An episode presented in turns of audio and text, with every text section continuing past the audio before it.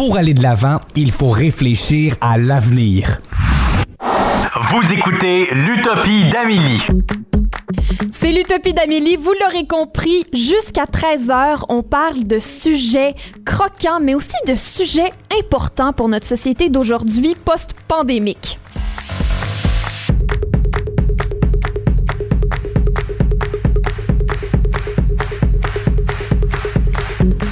Moi, c'est Amélie Trottier et je serai votre animatrice pour cette émission du midi, toute nouvelle émission euh, cet été à Unique FM.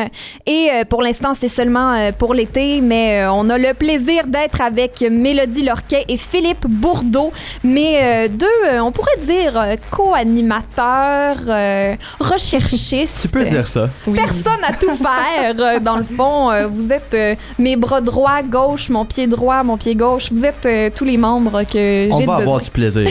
Ah oui, ça c'est certain. Et là, euh, moi je vous avais demandé en début de, de parcours de, de préparer des chroniques là, le matin pour qu'on puisse jaser de différents sujets en lien avec les thématiques d'aujourd'hui. Et Hier, c'était Philippe qui nous euh, jasait euh, des, de ce que les, les des initiatives environnementales de différents pays, de, Ouais. de ce qui se passait, de nos utopies à nous, euh, nos rêves. Et là, aujourd'hui, c'est Mélodie qui va nous parler euh, d'entreprises locales. Et oui, ça a un lien avec nos euh, invités d'aujourd'hui. Mélodie, tu nous as préparé ça. Oh oui, donc dans le fond, euh, hier, on parlait de monde idéal. Puis je me suis dit que un de mes rêves à moi, ça serait d'encourager plus d'entreprises locales. Oui. Je sais pas si vous, pendant la pandémie, vous avez découvert de nouvelles entreprises locales. Dans le fond, euh, à Embrun, il y a un petit smoothie bar OK. nommé Expérience. Très belle qualité. comme C'est excellent. Moi, excellent. Moi, je dirais que ce que j'ai découvert, c'est peut-être pas une entreprise locale, mais moi, j'ai découvert les euh, groupes Facebook, là, les euh, Buy Nothing Group. OK.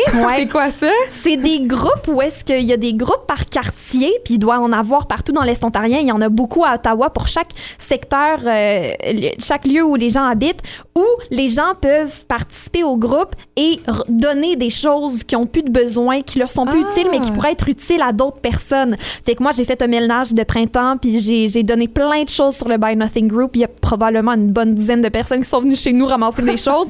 Et en même temps, si, si toi, tu vois quelque chose qui t'intéresse, t'envoies un message, puis euh, c'est un cadeau que, que, que les gens se font. Oh wow! Ben Ouais. moi, je vous dirais, euh, pendant la pandémie, j'ai encouragé mes parents à acheter plus d'aliments locaux, de fermes locales, de marchés. Puis euh, ça m'amène une petite question. Est-ce que vous connaissez vraiment vos fruits et légumes? Euh, Oh, là, là, je sais maintenant que la tomate n'est pas un légume.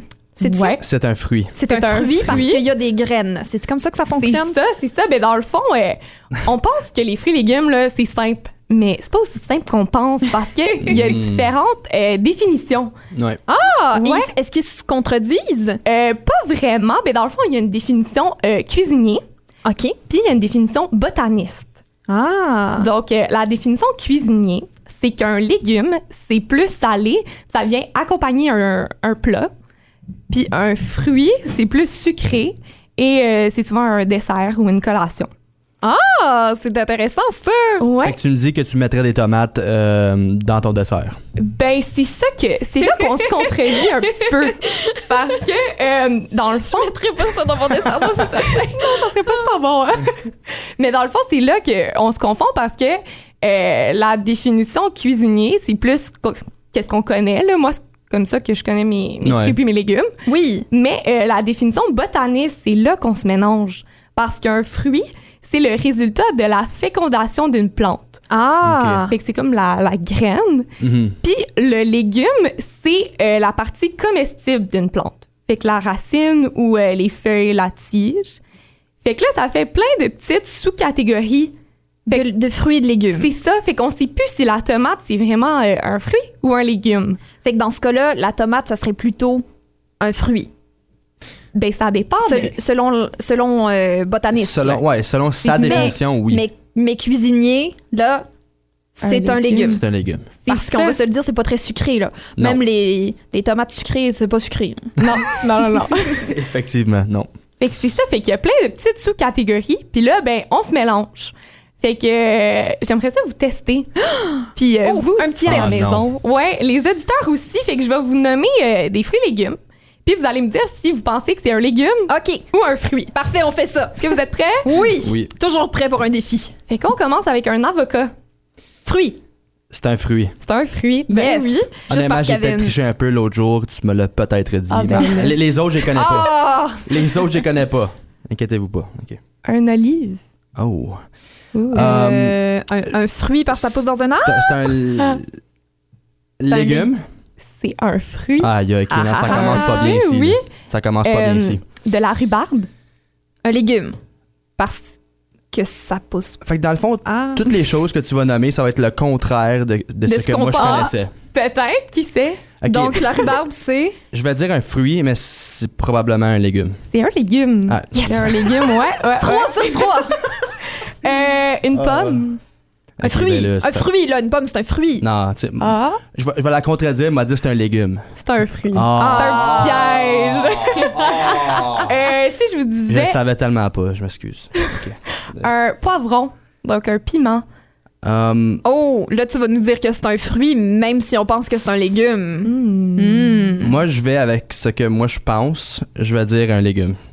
C'est un fruit. Ha ha! Ok, un ben, je suis zéro pour comme 5. Fait que j'imagine s'il y, a- s'il y a des graines dans, dans la chose, c'est un fruit. Ouais, d'un point de vue botaniste. D'un Mais là, point de on vue peut botaniste. toujours c'est le vrai. contredire. C'est vrai, on peut le J'y contredire. pense, là, à cause que j'ai dit que la pomme c'est un légume, le monde va vraiment penser que je sais pas mes affaires. Mais là, les gens à la maison se demandent peut-être pourquoi on fait ce petit jeu-là. Ben, eh bien, tout le monde, le mercredi à l'Utopie d'Amélie, on va parler de nutrition avec Kelly Raffray, qui est une très bonne amie à moi, mais aussi euh, une excellente chef qui fait de la nourriture, mais là, qui est, qui est déménagée au Portugal, mais qui va quand même nous, nous faire l'honneur euh, de jaser avec nous sur divers sujets. Donc, on la rencontre tout de suite après la pause.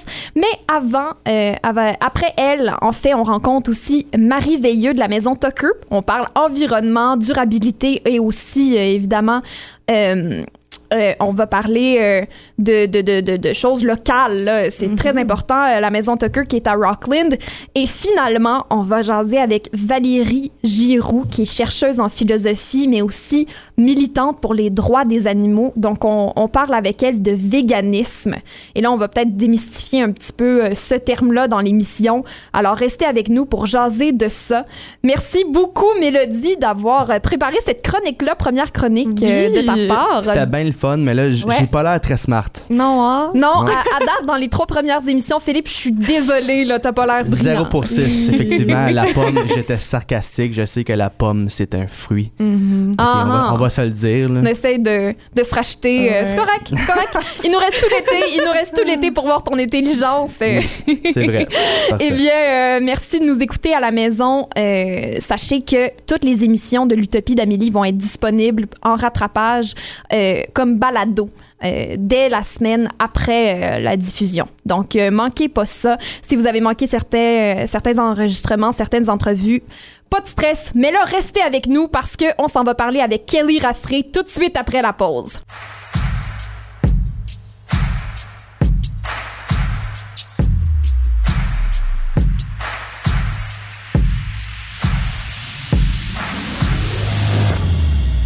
Vous écoutez toujours l'Utopie d'Amélie et là je vous présente une amie. Euh, c'est une très bonne amie de la famille qu'on pourrait dire. Nos parents sont, sont très proches là euh, depuis euh, l'arrivée de, de ses parents au Canada. Ils se sont rencontrés un jour et là depuis c'est l'amitié forte.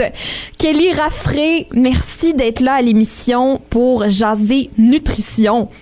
Oui, merci à toi, Amélie. J'ai bien hâte de jaser de nutrition et c'est quand même un beau sujet. Hein. On, Oui. on réalise pas, mais ça, ça nous affecte tous les jours, matin, midi, soir, de ce qu'on met dans notre assiette. Donc, euh, j'ai bien hâte de d'élaborer Certainement. sur ce sujet avec toi. Et oui. Oui, c'est vraiment un beau sujet et euh, moi ce que je trouve beau c'est que ça fait jaser hein. C'est souvent ça fait jaser les c'est comme si les habitudes alimentaires des autres fallait toujours s'en mêler. Hein, euh, Oui. faut toujours savoir pourquoi euh, l'autre devient végétalienne, pourquoi celle-ci est végétarienne, puis pourquoi est-ce qu'il y en a qui mangent encore la viande? Hein, on est toujours en train de de juger les choix alimentaires des autres.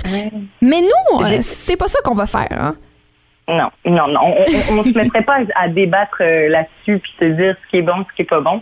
De toutes les façons, nos corps, euh, on est tous différents puis nos, nos corps euh, recherchent ce qu'il y a de mieux pour pour lui. Donc donc moi moi de juger ce que les gens mangent, j'en ai ai rien à à, faire de ce que de ce que les gens mettent dans la recette pour être honnête. Puis je pense que c'est un beau moment de partage. Puis c'est bien aussi de d'être intéressé, d'être intrigué, de de oui, de vouloir en savoir plus de ce que les gens, comment est-ce que les gens consomment. Mais de là de venir juger, c'est pas de nos affaires.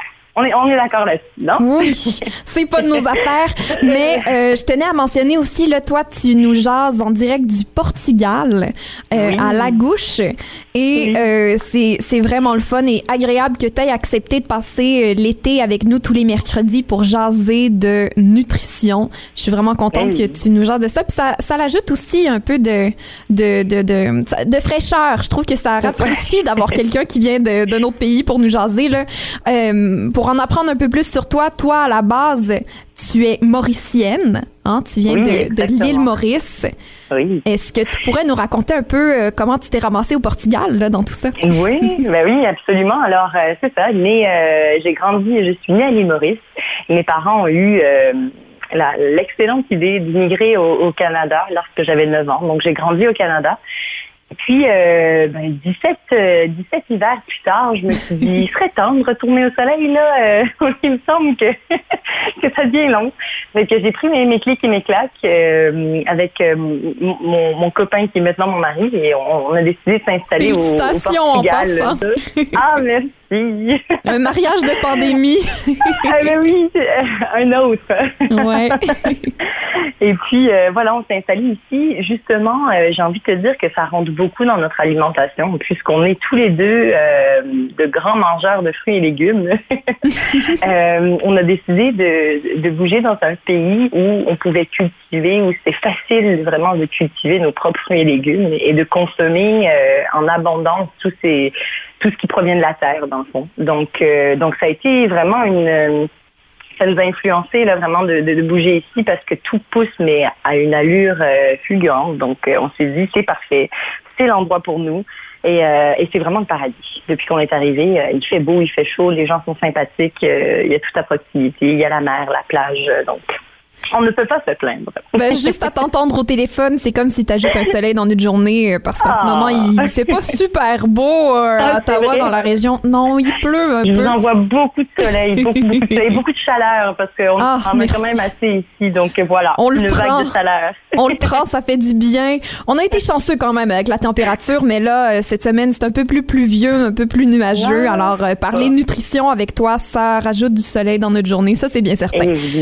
Et, dans vos assiettes aussi, je l'espère. Ah oui, dans nos assiettes. Et en parlant d'assiettes, là, la nutrition, en bref, là, ça l'inclut quoi? Ce gros mot-là, là. Aïe, aïe, aïe. Ben, la nutrition euh, a une différente définition pour, euh, pour tout et chacun. Hein. je veux dire, c'est très personnel, dans le hmm. sens où, euh, comme je te disais tantôt, moi, ce que je, mange, la façon dont je m'alimente, n'est pas n'est pas nécessairement adapté ou adaptable pour tout le monde. Donc, c'est-à-dire que, mais en gros, la, la, nutrition, c'est vraiment ce qu'on met dans notre assiette. C'est le carburant qu'on utilise pour notre corps. c'est le carburant que nous consommons qui va soit mettre des bâtons dans nos roues ou qui vont euh, qui, va vraiment nous propulser à, être plus vivant, plus plus alerte, euh, plus en santé. OK? Fait que la, nutrition, ça va vraiment euh, rejoindre notre corps, notre mental, notre bien-être, la santé, la santé physique. Et puis, euh, c'est vaste. Donc, euh, moi, comme je te l'ai dit, moi, je mange que, enfin, je, suis un, régime, entre guillemets. Et quand je dis régime, on va pas se mettre dans une petite case de je mange pas de pain, pas de sucre, pas de lait, pas de ci, là. Euh, je veux bien dire par régime, c'est juste mon, ma, façon de m'alimenter qui, qui, est complètement végétalienne. Donc, aucun produit animal.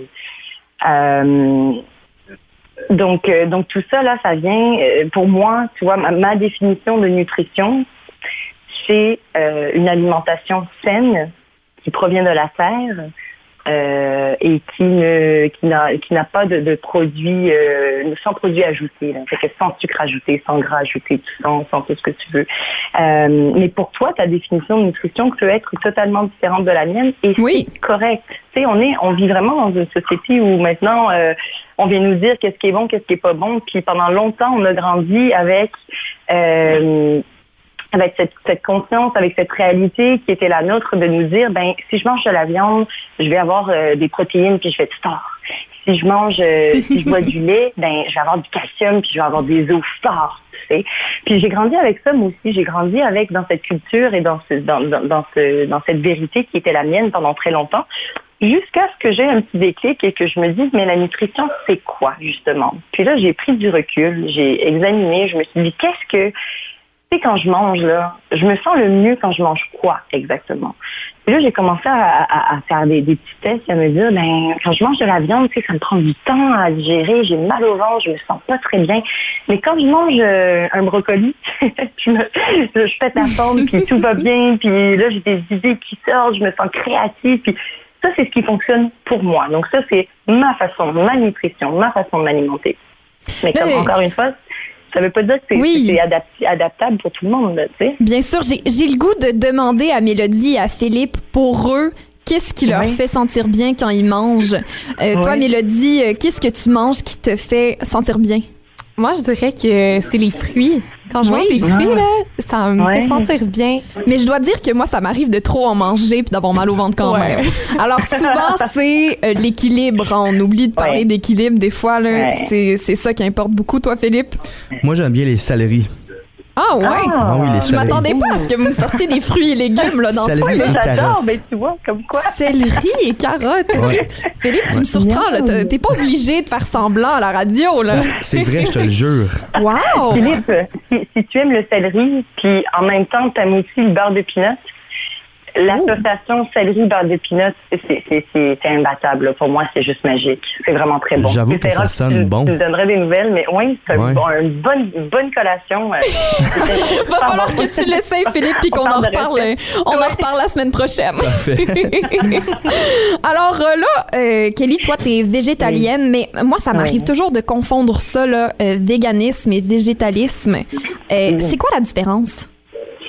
Alors, euh, de ce que, ben, de mes recherches et de ce que j'ai pu apprendre euh, pendant mes années, euh, alors le véganisme, quand on dit je suis végane, c'est tout ce qui a trait au mode de vie de la personne. Donc, Mm. c'est-à-dire la consommation du textile euh, testé ou non sur les animaux, les produits cosmétiques, bien sûr l'alimentation. Euh, donc c'est vraiment de pas consommer, de, de ne pas consommer euh, de cuir, de miel, de donc tout ce qui vient là, euh, comment dire déranger si je si je peux dire la vie des animaux, de, de- de les exploiter d'une certaine manière ou d'une autre. Tandis que d'être végétalien, donc euh, ça c'est vraiment juste qu'on met dans notre assiette, notre consommation euh, physique là de- des aliments, des, ouais c'est ça. Donc vegan mode de vie, euh, puis végétalien, c'est ce qu'on mange. C'est aussi simple que ça. Puis là, euh, il y en a quand même beaucoup d'autres qui s'ajoutent à ça. Là, là. il y en a d'autres. végétarien, flexitarien, Puis là, il y a des flexis, c'est ça. Il y a des flexis qui viennent, euh, qui viennent euh, mélanger toute la patente, là. Oui, parce que là, pesquitarien, c'est qu'on inclut quand même les fruits de mer là-dedans, qu'on accepte de manger oui, ça. non, alors, ouais, alors ça, c'est pesquétarien. Là, Oui. Ça, c'est encore un autre terme. Ah, il y a des pesquitariens? Ben oui, toi. Pour Mais qu'est-ce que des pesquitariens? J'ai jamais entendu ça. Wow! Mais en, en, en, en tout cas, le, le terme fran- francophone ne me revient pas tout de suite, mais le terme anglophone, je sais que c'est pescatarian. Et là, c'est vraiment les gens qui mangent seulement du poisson. Mais si tu manges du poisson et des œufs, là, ça devient le pescatarian ovo.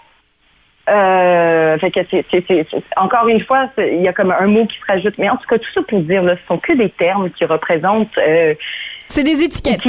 ouais, puis ça vient pas nous définir. On- moi, j'ai ouais. envie de te dire, oui, je suis végétalienne quand je cuisine à la maison, mais lorsque je vais au resto puis que je mange une pizza, ou de temps en temps, je il va y avoir du fromage sur ma pizza puis c'est correct. Puis le- de là vient à, le- le- moi, l'importance ultime là, de la nutrition puis de bien s'alimenter, c'est de ne pas se restreindre. C'est-à-dire que si tu veux une crème glacée ou tu veux du fromage sur ta pizza, c'est pire de, de, de restreindre, de, de manger ce produit, de consommer ce produit que de te dire, je vais me faire plaisir aujourd'hui, puis ça va être bon, puis j'aurai peut-être un petit mal de ventre après, mais tu sais quoi, ça, aurait valu, ça, ça aura valu la peine. Puis comme ça, tu ne mets pas cette pression de te dire, my God, mais je ne peux pas le manger ou je n'ai pas le droit de le manger. Puis ça, là, c'est c'est vraiment... Euh, oui, ça, ça vient, Ouais. euh, ça vient cham- chambouler tout l'intérieur là, de Oui, dire, oh my God, j'ai- il y a beaucoup de culpabilité qui, qui rentre là-dedans. Oui. Puis moi, moi c'est une des raisons pourquoi j'aime dire que, que je suis plutôt flexitarienne. hein. Euh, Là, ben c'est la flexibilité qui importe euh, et qu'on suive notre cœur, qu'on qu'on suive Ouais. euh, ce que nos valeurs nous disent, mais aussi qu'on qu'on respecte ce qu'on a. là. Puis il faut pas s'empêcher de manger. Mhm. hein. L'important dans tout ça, c'est surtout pas de se dire, ah, ben là, il y a rien vraiment qui rentre dans, dans mon régime, dans ce que je mange habituellement, qui, Ouais. qui est disponible. Donc, euh, je Ouais, m'empêche non, de non, non, manger. Surtout Puis, pas. on, on peut-tu en parler de régime, là, je pense, pour, pour une autre, Oui, une bien autre, sûr. euh, une autre émission, là, mais. Oh oui, on va en parler, ça c'est certain. J'ai vraiment hâte de Le régime. Parce que, Ouais. lâchez-moi ça, la gang, le, le régime, là. Ouais. J'en peux plus d'être- de, de, de- d'entendre parler de ce, de, en fait, ce mot-là me, me répugne, si je peux dire, parce que vraiment, c'est, se mettre dans une, une boîte, là, puis de, de vraiment se, oui, se restreindre, de, de sortir de cette, cette boîte, qui, de, de, de se mettre une étiquette, comme tu dis, tu sais, puis c'est, pas ce qu'on veut, c'est pas ce qu'on veut. On n'aime pas ça, les boîtes, là. Non, non, non, non, non, non, on aime mieux les piscines, hein. c'est plus rafraîchissant. Mais quand on parlait de nutrition, il faut aussi prendre en compte euh, tout ce qui se passe autour de nous.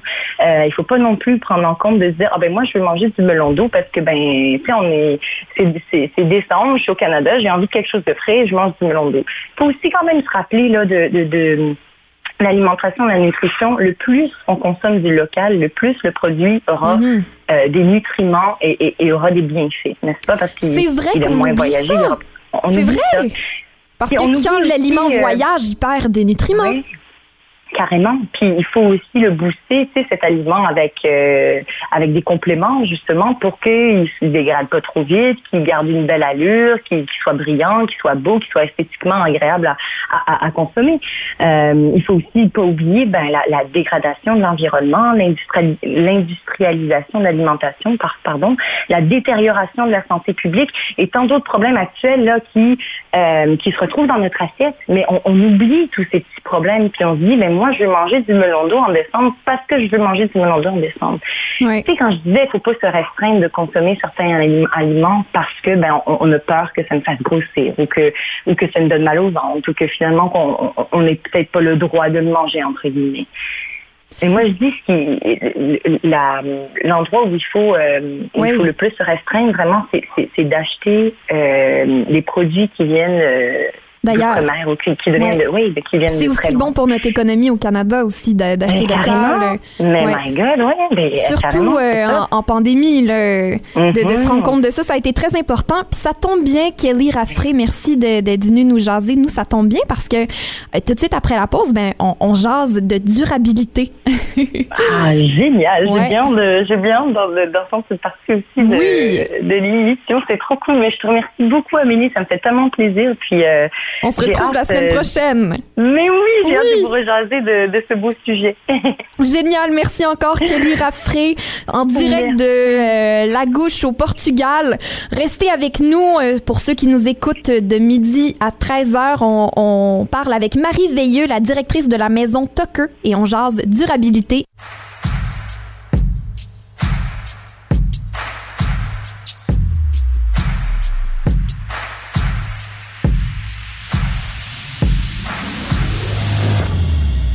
De retour à l'utopie d'Amélie, on jase maintenant d'environnement. Et oui, tous les mercredis, on va parler d'environnement, on parle de nutrition évidemment, mais l'environnement pour moi, c'est très très très important. Et là euh, je vous le confie là, moi euh, depuis le début de la pandémie j'ai commencé à faire beaucoup de changements et dernièrement je me suis euh, acheté un bidet.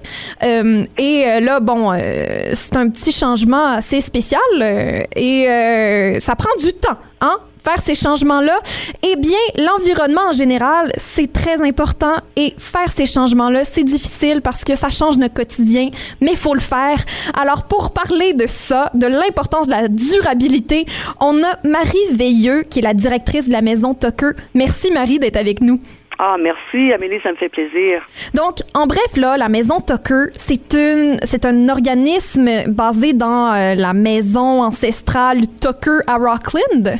Oui, exactement. C'est la famille Tucker qui, qui a légué la maison et la propriété parce qu'on est quand même sur 30 acres de terrain à Rockland.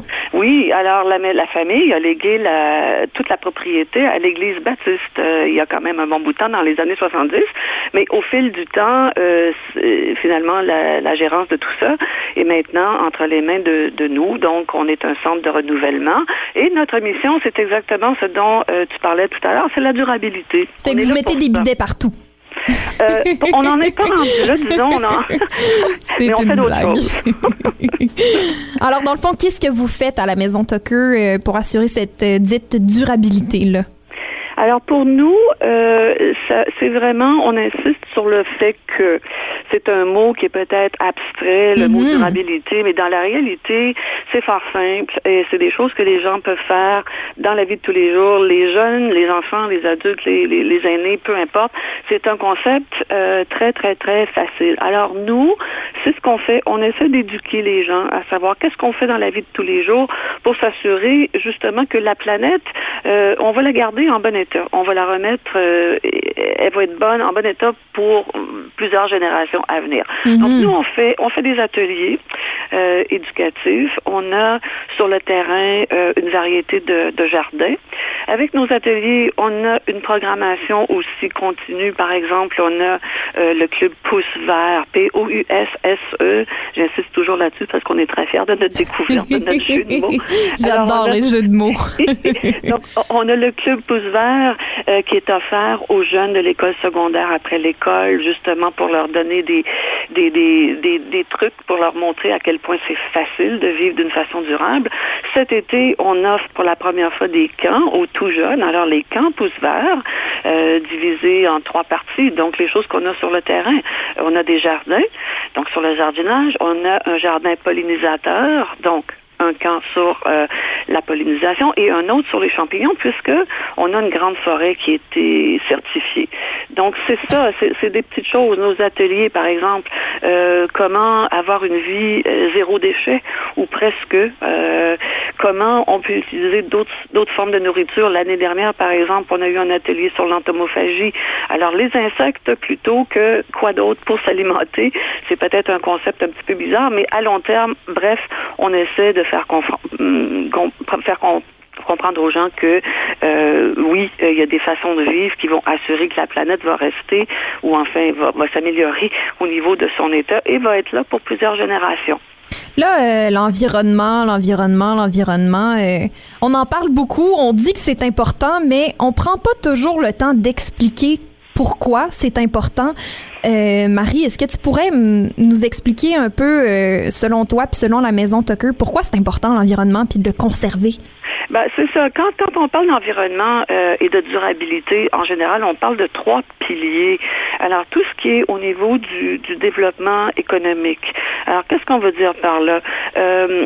On, vit, là, on a besoin d'une économie pour survivre et tout en tant que pays comme planète, mais on doit trouver une façon de donner aux gens les choses dont ils ont besoin, mais gardant toujours en tête qu'on doit conserver notre planète pour les, les, générations à venir. Donc, autrement dit, profiter de ce qu'on a au niveau de, tout ce qu'on a, la technologie et tout, sans détruire la planète pour l'avenir euh, des jeunes. Mm -hmm.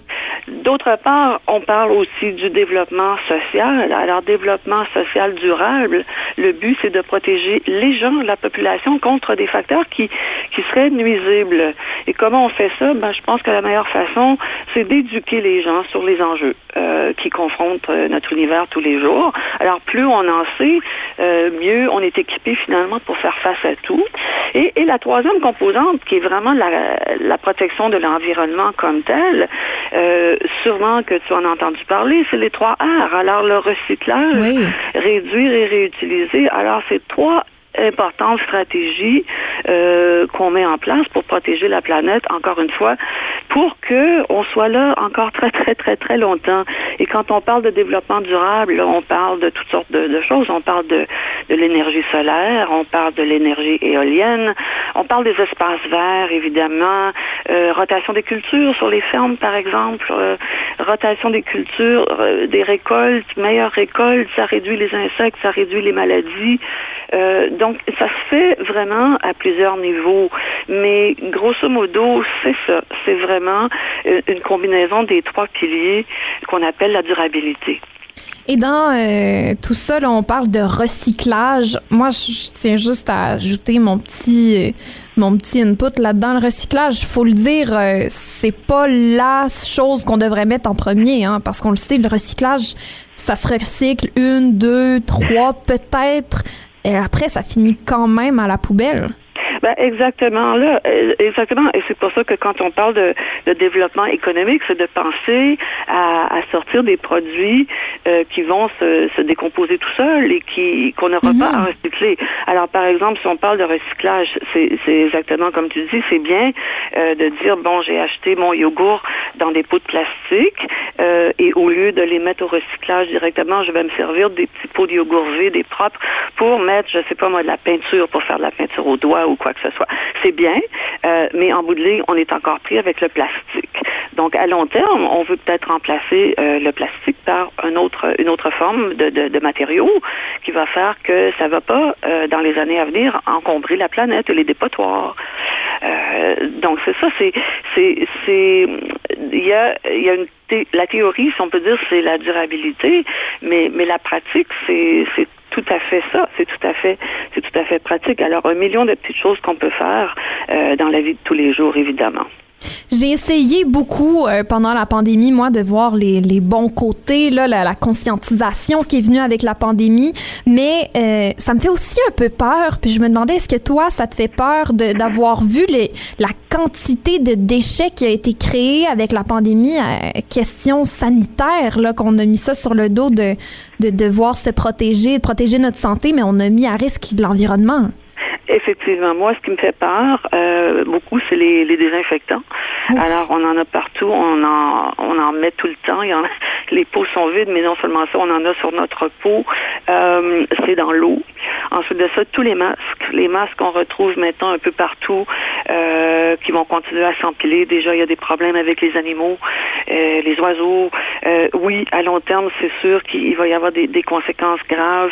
Par contre, si on peut voir ça de, de cet œil-là, je dirais que ça nous a peut-être permis de se concentrer un petit peu plus sur l'économie locale, la, la pandémie. Oui. Donc, il y a beaucoup de gens qui ont dit, tiens, au lieu de, de faire venir de Amazon, justement, en ligne, un produit qui vient d'un autre pays, je, je vais essayer d'encourager mon marchand ici, euh, ou, ou, vers qui je peux aller à pied. Alors, il y a eu des, des choses très positives, je pense, euh, dans ce sens-là.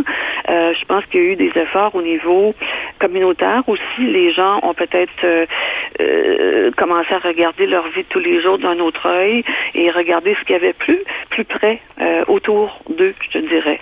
Alors, si on peut voir un côté positif, il y aurait peut-être un petit peu de ça, mais oui, il va y avoir un impact à cette, cette pandémie-là qui va durer longtemps à tellement, tellement, tellement de niveaux. Merci beaucoup, Marie Veilleux, directrice de la maison Tucker. Moi, j'ai le goût de, de, demander aux gens à la maison euh, de répondre à une publication qu'on va faire et de euh, écrire le nom d'une d'une entreprise locale, parce qu'on parle d'entreprise locale, d'une entreprise locale que vous trouvez qui font un impact positif euh, sur la communauté, sur l'environnement et qui font des belles choses.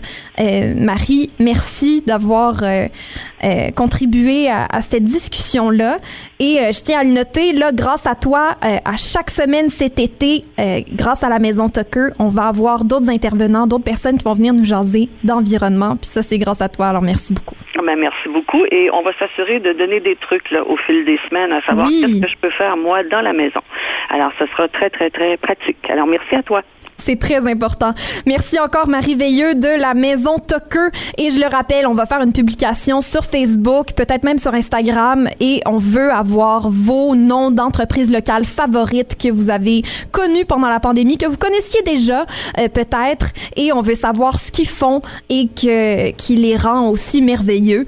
Et tout de suite après la pause à l'Utopie d'Amélie, nous, on rencontre Valérie Giroux, tout de suite après la pause.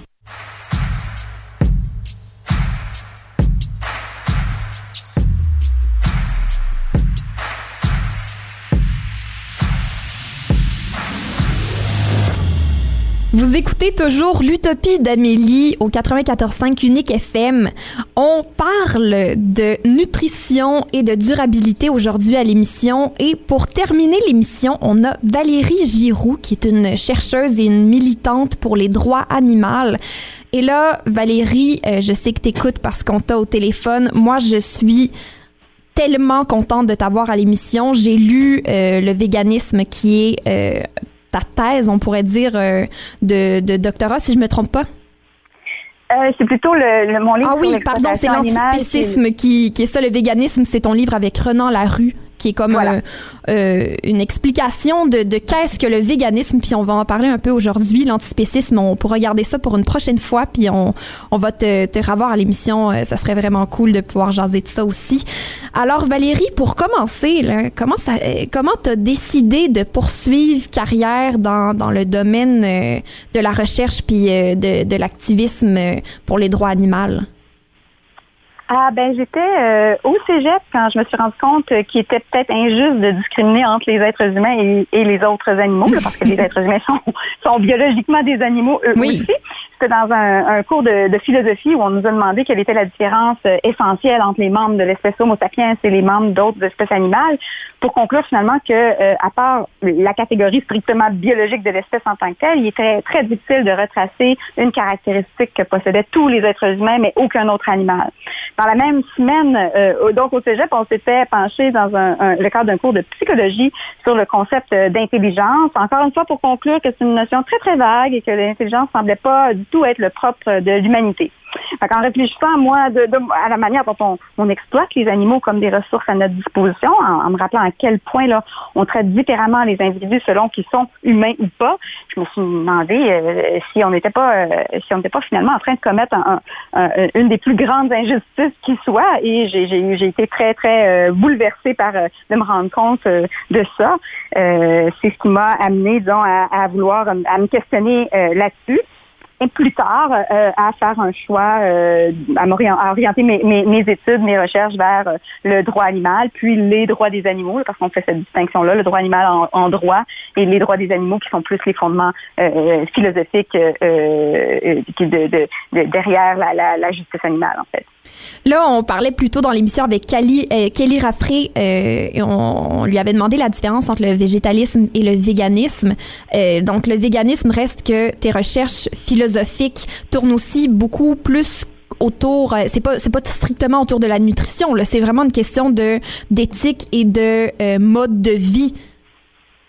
Ben, en, réalité, mon, travail sur le véganisme avec euh, mon collègue et euh, ami et co-auteur Renan Larue, est, est- arrivé quand même plus tard dans mon parcours. C'est un livre que euh, a publié en 2017, euh, même année où j'ai publié un autre livre qui lui était le résultat de la- l'adaptation de ma thèse de doctorat, qui portait sur les droits fondamentaux, qu'on l'opportunité en fait d'élargir les droits individuels les plus fondamentaux à tous les êtres sensibles, à tous les animaux, donc capables de, qui sont conscients, capables d'expériences euh, subjectives.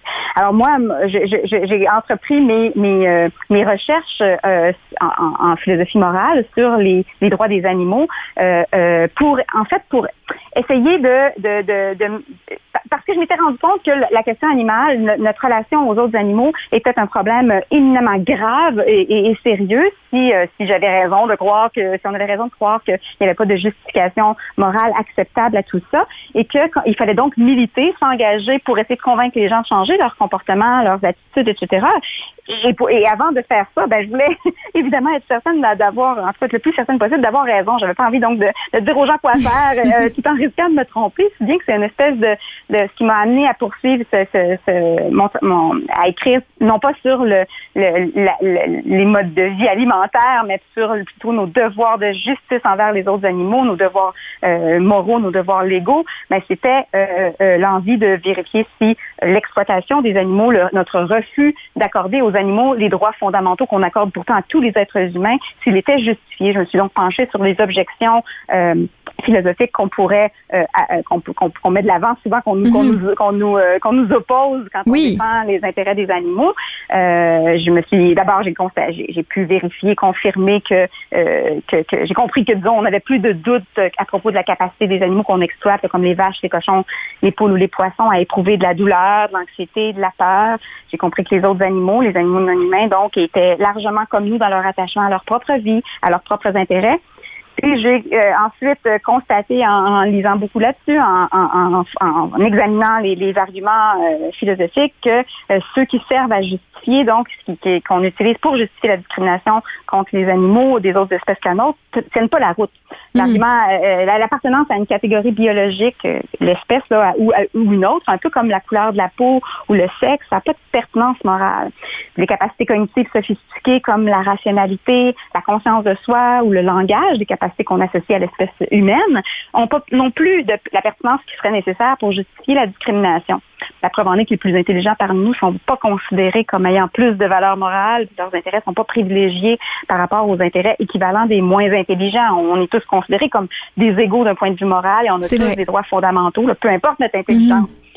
Je me suis euh, donc intéressée à ça, à cet argument-là dans ma thèse de doctorat. De doctorat, ça euh, plutôt que j'espérais au départ en quelque sorte découvrir que l'exploitation animale était justifiée moralement, qu'on n'était pas en train de massacrer autant Oui. d'individus sans raison moralement euh, acceptable, sans justification valable. Mais j'étais, j'ai été forcée de, de, en fait, ma, mes recherches ont confirmé là, mes pires craintes et je, je suis plus convaincue que jamais que l'exploitation est, euh, n'est pas acceptable. Et c'est dans un, un deuxième temps, donc un peu plus tard, où je, j'ai, j'ai commencé à réfléchir euh, aux implications pratiques, disons, euh, de, ce fait-là, du fait que le spécisme soit injustifié, que l'exploitation des animaux soit euh, injustifiée, des applications qui, les, implications pratiques qui se, se traduisent dans l'adoption d'un mode de vie vegan, qui en effet est plus qu'une qu'une simple diète alimentaire.